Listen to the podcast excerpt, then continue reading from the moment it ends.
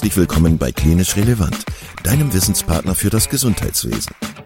Zweimal pro Woche, nämlich dienstags und samstags, versorgen wir dich mit unserem Podcast und bringen dir Fachwissen in deine klinische Praxis. Weitere Informationen und Angebote findest du auf unserer Webseite www.klinisch-relevant.de. Viel Spaß beim Zuhören! Heute hörst du Professor Till Hasenberg im Gespräch mit Dr. Peter Kaub über seinen ärztlichen Einsatz in der Erdbebenregion in der Türkei und in Syrien. Herzlich willkommen zu Klinisch Relevant. Ich freue mich, dass ihr wieder dabei seid. Heute haben wir ein ganz aktuelles Thema, das uns alle in den letzten Tagen bewegt hat, auch wenn es unseren klinischen Alltag nur sehr bedingt berührt. Am 6. Februar hat es ein verheerendes Erdbeben in der Türkei und Syrien gegeben und schon am gleichen Abend habe ich von meinem Freund und Kollegen Dr. Peter Kaub ein kurzes Video erhalten, das ihn bei den Vorbereitungen für einen Rettungseinsatz im Katastrophengebiet zeigte.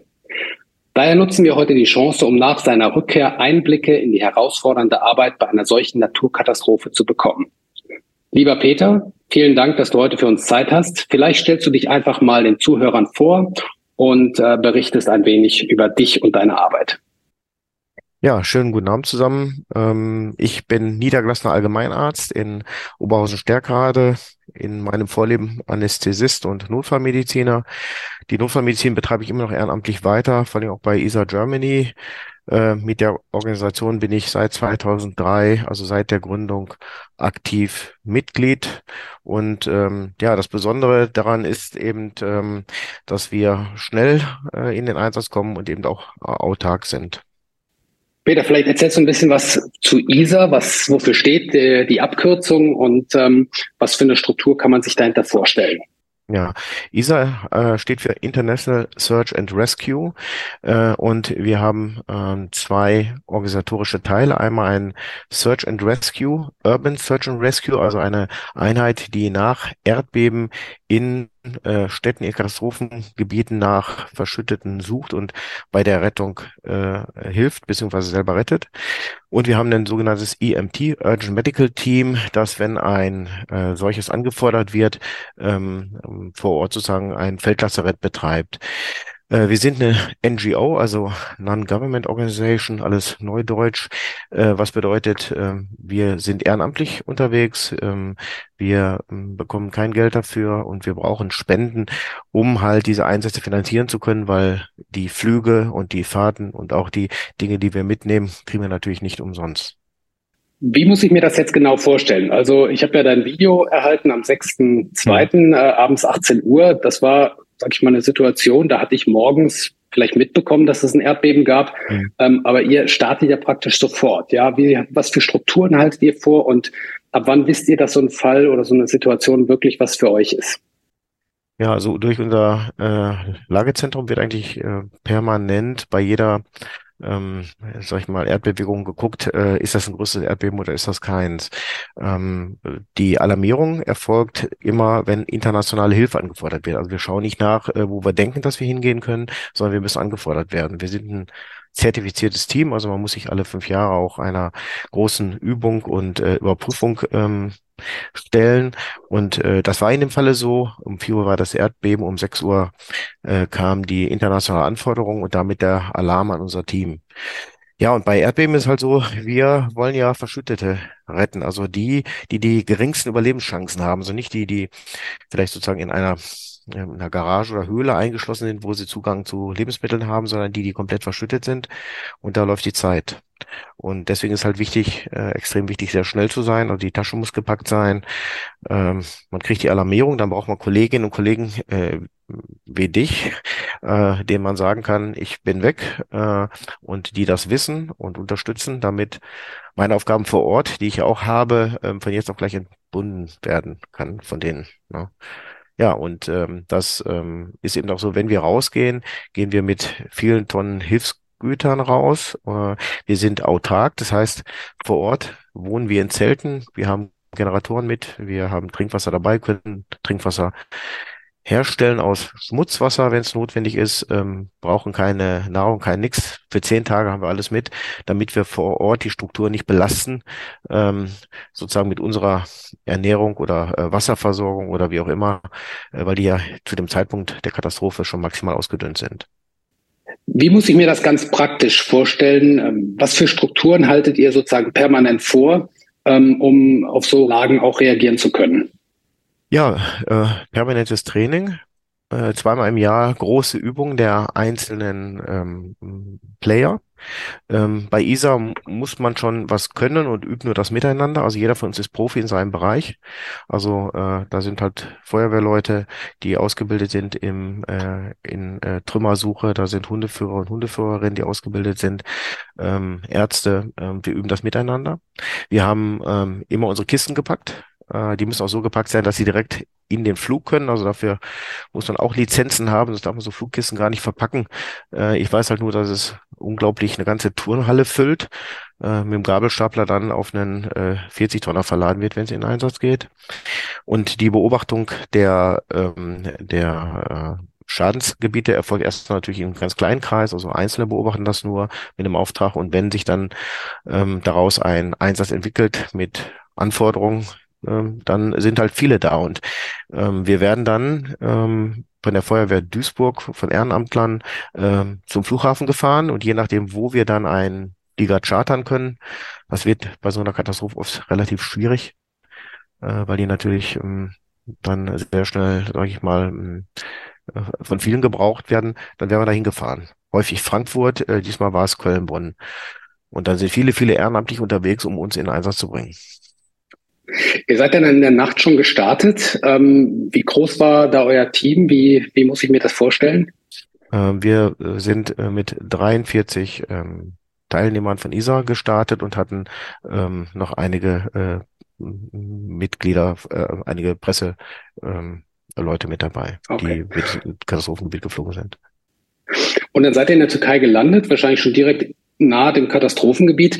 Wie erfolgt dann vor Ort die Einteilung? Es kann ja wahrscheinlich nicht so sein, dass ihr dann losmarschiert und guckt, wo, wo es was zu tun gibt, sondern es muss aber auch irgendwie koordiniert sein vor Ort. Genau. Also da gibt es auch feste Strukturen, die, die, äh, also ist ja wie gesagt ein Einsatz, der äh, nicht ähm, so auf eigenes Gutdünken losgeht, sondern mit einer internationalen Anforderung. Dann wird das äh, über die Teams koordiniert über die UN. Es gibt dann vor Ort ein Koordinierungsteam, was sozusagen die Sektoren einteilt, ähm, an dem auch unsere Mitglieder mit beteiligt sind. Also das ist im Prinzip so, wie soll man sagen, zwei Spezialisten aus unserem Team sind dann, gehen in eine vor Ort Koordinierungsgruppe, die am Flughafen äh, schon mit unterstützt, die nachrückenden Teams, damit die da äh, also nicht rumstehen, möglichst schnell in den Einsatz kommen. Für mich persönlich war es jetzt so, wir kamen dort an und wir haben äh, im letzten Jahr, glaube ich, ISA Turkey gegründet. Äh, und die hatten dann vor Ort äh, eigentlich alles schon bereitet. Ähm, der LKW stand da, der Bus für den Transport stand da und die hatten auch schon im Schadensgebiet die ersten Schadenstellen ausgemacht, wo wir in Einsatz gehen konnten. Und so war das wirklich super zackig. Ähm, wenn man bedenkt, äh, 18 Uhr Alarm und am nächsten Tag Ortszeit 18 Uhr abends ähm, haben wir die erste Lebendrettung äh, bereits durchführen können. Okay. Wie sieht das ganz praktisch aus? Ihr seid dann ja in so eine, was war das, eine Kleinstadt? So mhm. 100.000 Einwohner habe ich, glaube ich, ähm, gelesen. Ja, Kirika, ähm, genau. Mhm. Genau. Und ähm, dann baut ihr euer Lager auf oder wie, wie sieht das dann ganz praktisch aus? Und was, was ist so deine, du bist ja als Notarzt ähm, mhm. vor Ort, ähm, was ist so deine, deine Aufgabe, die du dann auf, ausführst? Ja, das hängt immer ein bisschen von der Situation ab. In dem Fall war es so, wir kamen hin, äh, hatten direkt zwei Schadenstellen, an denen wir in Einsatz gehen konnten. Die Teams sind ja vorher schon eingeteilt und äh, dann wurde an zwei Orten gesucht und äh, ein Drittel des Teams hat dann in der Zeit die Stelle gesucht, wo man am besten sein Lager aufstellen kann. Ähm, das muss man sich so vorstellen, wir schlafen natürlich in Zelten äh, damit bei Nachbeben uns im Zweifelsfall nur eine Stange auf den Kopf fällt und nicht ein ganzes Haus. Und wir müssen natürlich eine Stelle suchen, wo wir nicht im Schatten eines großen Gebäudes sind, was beim Nachbeben dann äh, unser äh, Lager unter sich begraben würde. Ne? Ja, und dann ist das halt so auf dem Weg schon hin. Also schlafen ist ja immer relativ wenig möglich. Also wenn man uns mal so sieht, auch im Fernsehen liegen wir häufig auf dem Boden rum, weil wir als Mediziner wissen ja, zur Erholung ist das Liegen wichtig. Der Kopf, das Gehirn schläft ja nie, ähm, so dass man einigermaßen ähm, ja äh, ausgeruht, kann man jetzt nicht sagen, aber mindestens doch arbeitsfähig vor Ort ankommt. Dann hat äh, das erste Team bis nachts um zwei gearbeitet. Also wir haben parallel gehabt mit zwei Teams. Das erste Team hat dann nachts um zwei aufgehört, ist ins Lager eingerückt und hat um morgens um acht das äh, zweite Team abgelöst. Und dann wird äh, Baustelle oder Schadenstelle nach Schadenstelle bearbeitet und zwar rund um die Uhr. Und dafür sind dann immer um acht Uhr Wechsel. Es gibt eine Tagschicht, eine Nachtschicht und das geht, ja, solange unsere Hunde positiv äh, anschlagen und zeigen, da könnten Menschen sein. Genau. Die Hunde hat man ja auch tatsächlich äh, ja, im Fernsehen auch immer mal wieder gesehen. Aber ihr seid ja auch technisch wahrscheinlich versiert und auch ausgestattet, weil ähm, in der Situation ein Hund alleine wird wahrscheinlich eher die Richtung vorgeben, aber das Retten ist ja wahrscheinlich die, die echte Herausforderung. Ja, ich glaube, das äh, kann man so gar nicht sagen. Das ist äh, äh Team. Ja, also einmal, okay. wenn man an die Schadenstelle kommt zu beurteilen, gibt es da überhaupt Hohlräume, wo wir uns vorstellen können, dass Menschen sein können. Ja. Ähm, dann ist die biologische Ortung, machen die Hunde. Das ist unglaublich, äh, wie gut äh, die trainiert sind. Ja, also die sind auch mit einer hohen, also mit einem hohen ähm, Wollen vor Ort. Ne? Denen geht's natürlich um ihren ähm, um ihr Spielzeug, was sie dann kriegen, wenn sie jemand äh, entdecken. Ähm, und die können halt lebend und tot unterscheiden. Wenn man verstorben ist, äh, schlägt der Hund nicht an, sondern nur, äh, wenn sich Lebende unter den Trümmern befinden. Äh, und dann folgt die ähm, äh, technische Ortung. Dabei haben wir Hörgeräte sozusagen, die man auflegt und dann per Klopfzeichen oder da reicht schon Kratzen am Beton von dem Verschütteten, ähm, dann orten kann, wo ungefähr er liegt, weil natürlich die die Witterung für den Hund nicht direkt über der äh, Stelle ist, sondern die kann natürlich die, die Trümmer an unterschiedlichen Stellen ähm, sich zeigen. Ja, und dann geht Bergung los, wie du schon gesagt hast, ist Rettung, wenn man dann erfolgreich ist. Und ähm, das ist harte Knochenarbeit äh, für jeden aus dem Team. Da wird eimerweise der Schutt rausgeräumt, da werden Betondecken durchbohrt, durchbrochen, weggeflext, da wird Metall aus dem Weg geräumt, alles was äh, auf dem Weg zu dem Verschütteten liegt und es wird abgesichert und abgestützt und äh, der der, der Zugang muss ja auch groß genug sein, dass man dann mit dem Verschütteten zusammen äh, aus der Schadenstelle rauskommt. Also das ist äh, dann schon harte Arbeit. Was waren da so medizinische Herausforderungen oder was hast du für Verletzungsmuster da dann erlebt, wo du wirklich aktiv auch ärztlich tätig warst? Ähm, ja, in diesem Falle sind wir äh, vor Ort natürlich wenig ärztlich tätig, weil ähm, in einer solchen Struktur ist es so, dass wir ja übergeben an den türkischen Rettungsdienst, die ja auch gut aufgestellt sind und wir ähm, primär erstmal für die ähm, Sicherstellung äh, unseres Teams da sind. Das heißt also, sollte es da zu Verletzungen kommen, dann eben auch die Teammitglieder zu versorgen. Und äh, wenn man an die Verschütteten rangekommen ist, eine gemeinschaftliche Beratung darüber, äh, wie hole ich diesen Verschütteten am sichersten aus den Trümmern. Ähm, in dem Falle war es aber so, dass wir Rettungswagen vor Ort hatten der ähm, türkischen äh, Rettungskräfte und wir uns dann sozusagen äh, gemeinschaftlich mit den Rettungskräften ähm, auch eine Unterstützung und Versorgung der Patienten, also da eben ZNIP durchgeführt haben. Und da ist natürlich das Wichtigste, erstmal Flüssigkeit ranzubringen. Ähm, wenn jemand noch wachend ansprechbar ist, natürlich, indem er selber trinkt.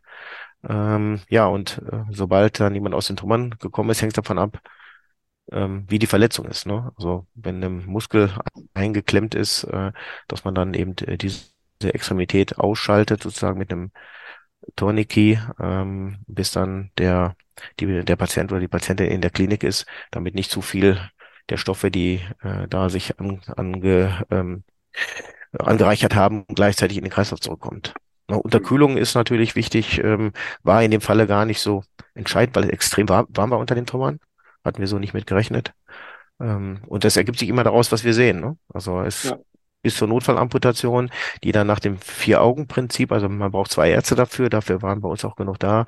Wenn es also dazu kommt, dass wir jemanden nur retten können aus den Trümmern, äh, im Rahmen einer Amputation wird halt dann eben auch eine Narkose durchgeführt ähm, und eine Amputation, wenn notwendig, war zum Glück nicht der Fall. Okay, aber so wie ich das raushöre, war die Zusammenarbeit und die Kooperation mit den türkischen Kollegen offensichtlich sehr gut. Super.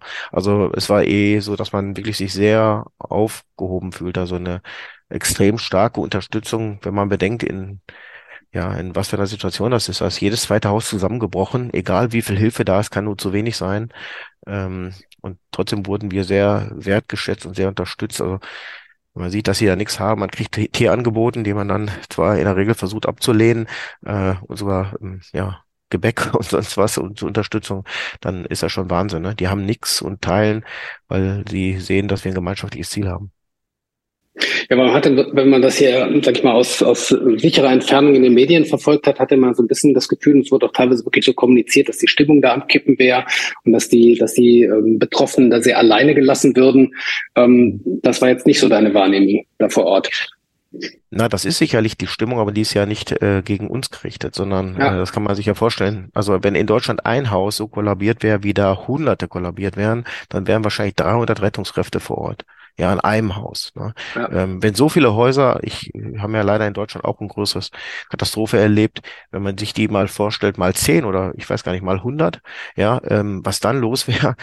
Ja, und wenn ich am Nachbarhaus sozusagen das Feuer lösche und ein Haus da weiter brennt, äh, dass man da nicht entspannt bleibt, ist klar. Aber ähm, also wir haben keine Aggressivität oder so gegen uns erlebt, sondern eher Verzweiflung.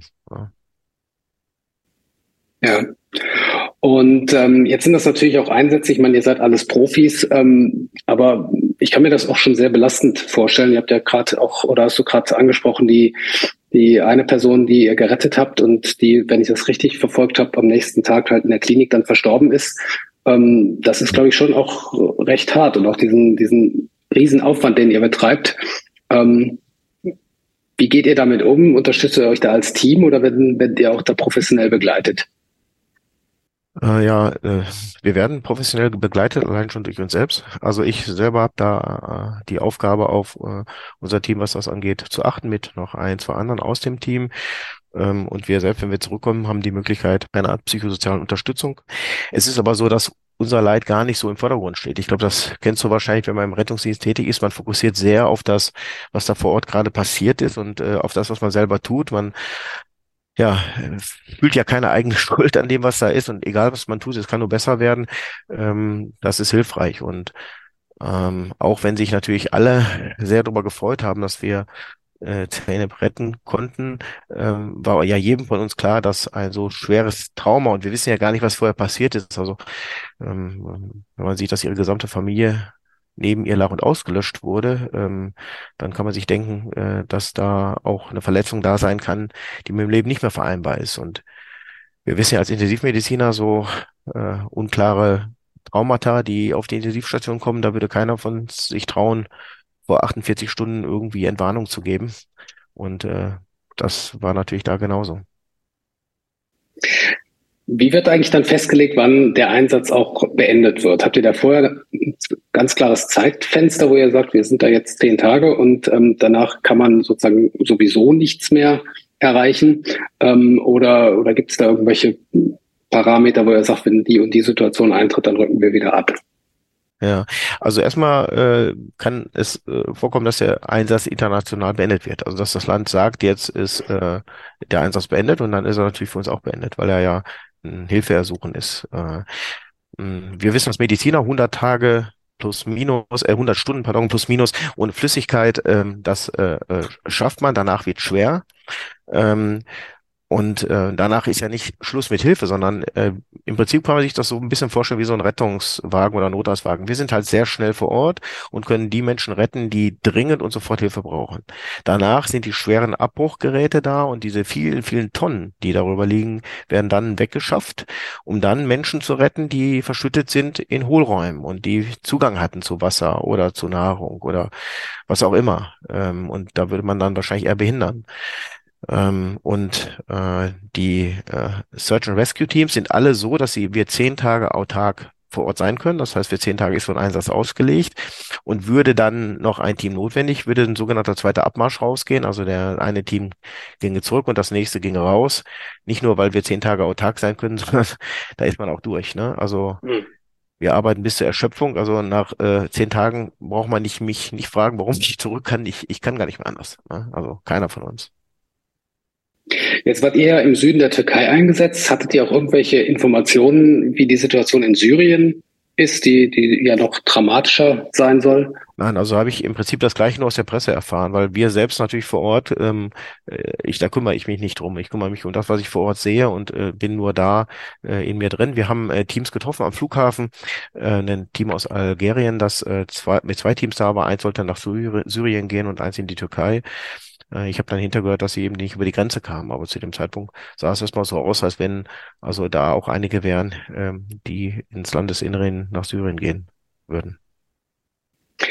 Jetzt habt ihr ja auch, sag ich mal, eine große mediale Präsenz gehabt in der Zeit, was ja, glaube ich, auch eure Arbeit insgesamt auch, auch gut tut. Ja, tue Gutes und sprich darüber.